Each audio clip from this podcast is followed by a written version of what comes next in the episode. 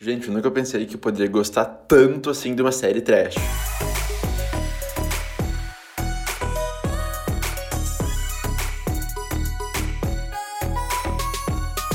Então, bem-vindos ao Salda Pop. Esse é o episódio Drops, na verdade, para ser um episódio curtinho, onde eu falo de alguma coisa que eu vi que me impactou tanto, que eu pensei, opa, tem que soltar episódio sobre isso agora. Então, eu tô gravando esse episódio do celular, então provavelmente o áudio tá meio diferente, tá meio abafado, tá com um som meio estranho, mas é que eu preciso falar sobre essa série que eu acabei de assistir nesse exato momento. Dilema da Netflix, ou What If, que é o título original, que a série se vende como uma série sobre escolha entre, sei lá, caos e alguma coisa, mas é assim, é um drama novelão gigantesco. Então, a série estreou nessa sexta na Netflix e, tipo, é tudo que eu precisava assistir para me distrair do mundo lá fora. Porque uma das funções da TV é essa, né? Escapismo total da realidade. Então, agora vem a parte que eu posso me complicar um pouco descrevendo, porque a sinopse é uma coisa gigantesca, quilométrica, gigante. Mas vamos que vamos. A série gira em não gira em torno, mas a série começa com uma bilionária, que é a Anne Montgomery, que é uma figura que a gente não sabe muito bem sobre, só que ela é rica e loira e pronto. E tem uma baita casa também. E daí tem essa outra guria, a Lisa, que é casada com o Sean, que é o, namor é o marido dela, né? E a Lisa tem uma empresa que tá falindo. Daí o Sean trabalha como bombeiro, alguma coisa assim, e como um bartender de noite. Aí de noite ele tá no bar onde ele trabalha, e daí a Anne aparece lá, flerta com ele, só que ele, eu sou casado, gente. E daí a Anne dá o cartão dela para ele e tá. Daí a Elisa pesquisa quem é essa mulher e ela descobre que a Anne é bilionária, daí ela vai conversar com a Anne para ver se a Anne não quer ajudar, um, para ver se a Anne não quer investir, na verdade, no negócio dela e a Anne quer investir. Só que pra Anne investir no negócio da Elisa, a Anne pede para passar uma noite sozinha com o Sean e que o Sean não diga nada do que aconteceu de noite para Lisa, senão eles quebram o contrato e a empresa vai para Anne. Essa é a premissa, assim, é uma coisa meio bobinha, mas a série fica super, super, super louca. E olha, vocês sabem que eu adoro um guilty pleasures, né? Então essa série é o é, é, tipo é o guilty pleasure dos guilty pleasures, sabe? Pelo menos o mais recente que eu conheço. Porque ela parece uma cópia barata de Revenge descartada pelo canal anos atrás, e daí a Netflix foi lá, pegou, nesse, pegou no passado e soltou agora. E assim, é uma coisa absurda, tipo, é uma coisa louca, louca e louca demais. O pessoal arranja desculpa toda hora pra tirar roupa, pra ficar mostrando os corpos como uma série adolescente. Tem uns deres muito, muito, muito bonitos. E o elenco é tipo pessoas que são famosas, mas não tão grandes. Ainda não tiveram alguma coisa tipo uau que tu pense, ah, fulano veio de tal negócio bom. Tipo o Blake Jenner, que ele faz o Sean. Ele atua pior que um papelão com o rosto desenhado, sabe? Mas ok, porque ele não tá lá pelo, pela atuação, ele tá lá pelo corpo dele, né? Que é isso que todo mundo na série quer e faz, pelo visto. Então, o enredo é super enrolado, a protagonista é tipo uma bitch e tudo mais, e ela sabe disso. E tem um drama super desnecessário, super exagerado, que é. Quem curte essas coisas vai gostar, sabe? O elenco é sem química nenhuma, mas o namorado latino, o Marcos. O COO, que eu esqueci o nome dele.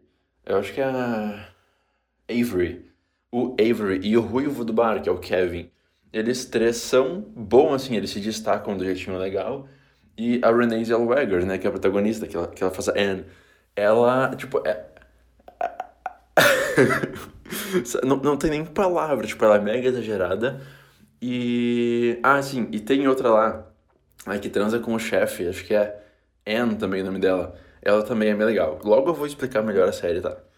Um, mais comentários aleatórios, assim. A Lisa tá com um corte de cabelo de, tipo, 10 anos atrás, sem nem brincadeira, sabe? Mas algo que me incomodou nessa série é que sempre que algum personagem vai ter uma conversa importante, eles cortam para outra cena e voltam quando eles já conversaram que é muito conveniente para a produção toda. E em cada episódio tem loucura suficiente para te prender, para tu querer assistir. Mas os últimos três episódios são quando realmente eles jogam as coisas no ventilador e tacam fogo no parquinho. Porque, tipo, eu tava, eu tava conversando com os amigos e, meu, o episódio 9 é absurdo. O episódio 10 é mais absurdo ainda. Ele pega o episódio 9, coloca esteroides e pá! Sabe? É uma loucuragem tudo isso. Bom, então, se eu não te convenci ainda, se tu não tá achando que é tua praia, aqui vão alguns spoilers que podem te dar interesse. Então, esse é o meu alerta de spoilers. Se tu não quer saber sobre o que é a série, então pode pular pro fim do episódio. Mas se tu quer saber, vamos que vamos. Então, como eu falei antes, eles fazem um contrato com a Anne, a protagonista, em que o boy da Lisa, o Sean, fica com a Anne por uma noite e eles não podem explicar o que aconteceu, senão a empresa da Lisa vai para Anne. Isso é importante. Paralelamente a isso, um casal de amigos juntos desde a infância fica grávido, só que a mulher, a outra Anne, ela tá transando com o chefe dela no trabalho e o bebê pode ser do cara. E o amigo gay da Lisa, que acho que é o irmão dela, não sei.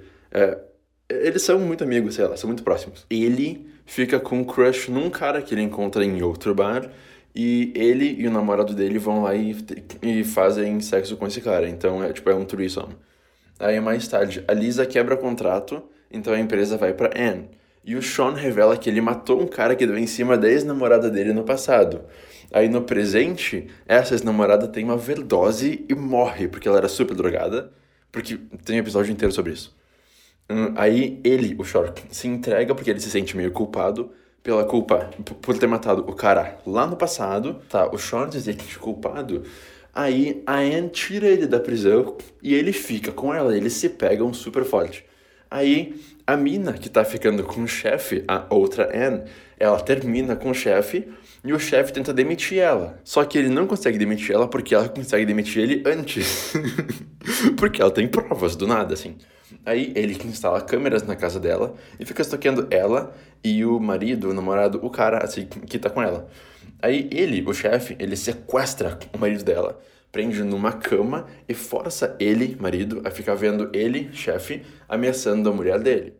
Enquanto isso, o cara gay entra em pânico, ou, ou melhor, o Marcos entra em pânico quando o ex-namorado do.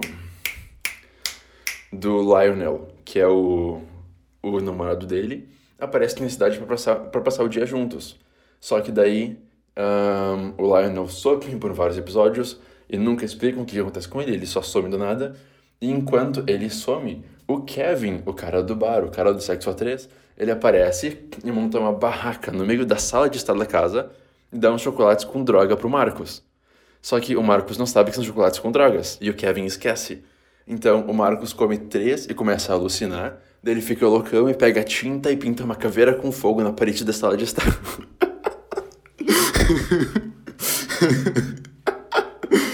ah, e a melhor amiga da Lisa é atropelada porque estava descobrindo demais sobre o passado da Anne, porque a Anne esconde tudo e o nome dela não é Anne. é uma loucura. É uma loucura. E no final a gente descobre a melhor parte, que a Lisa é a filha.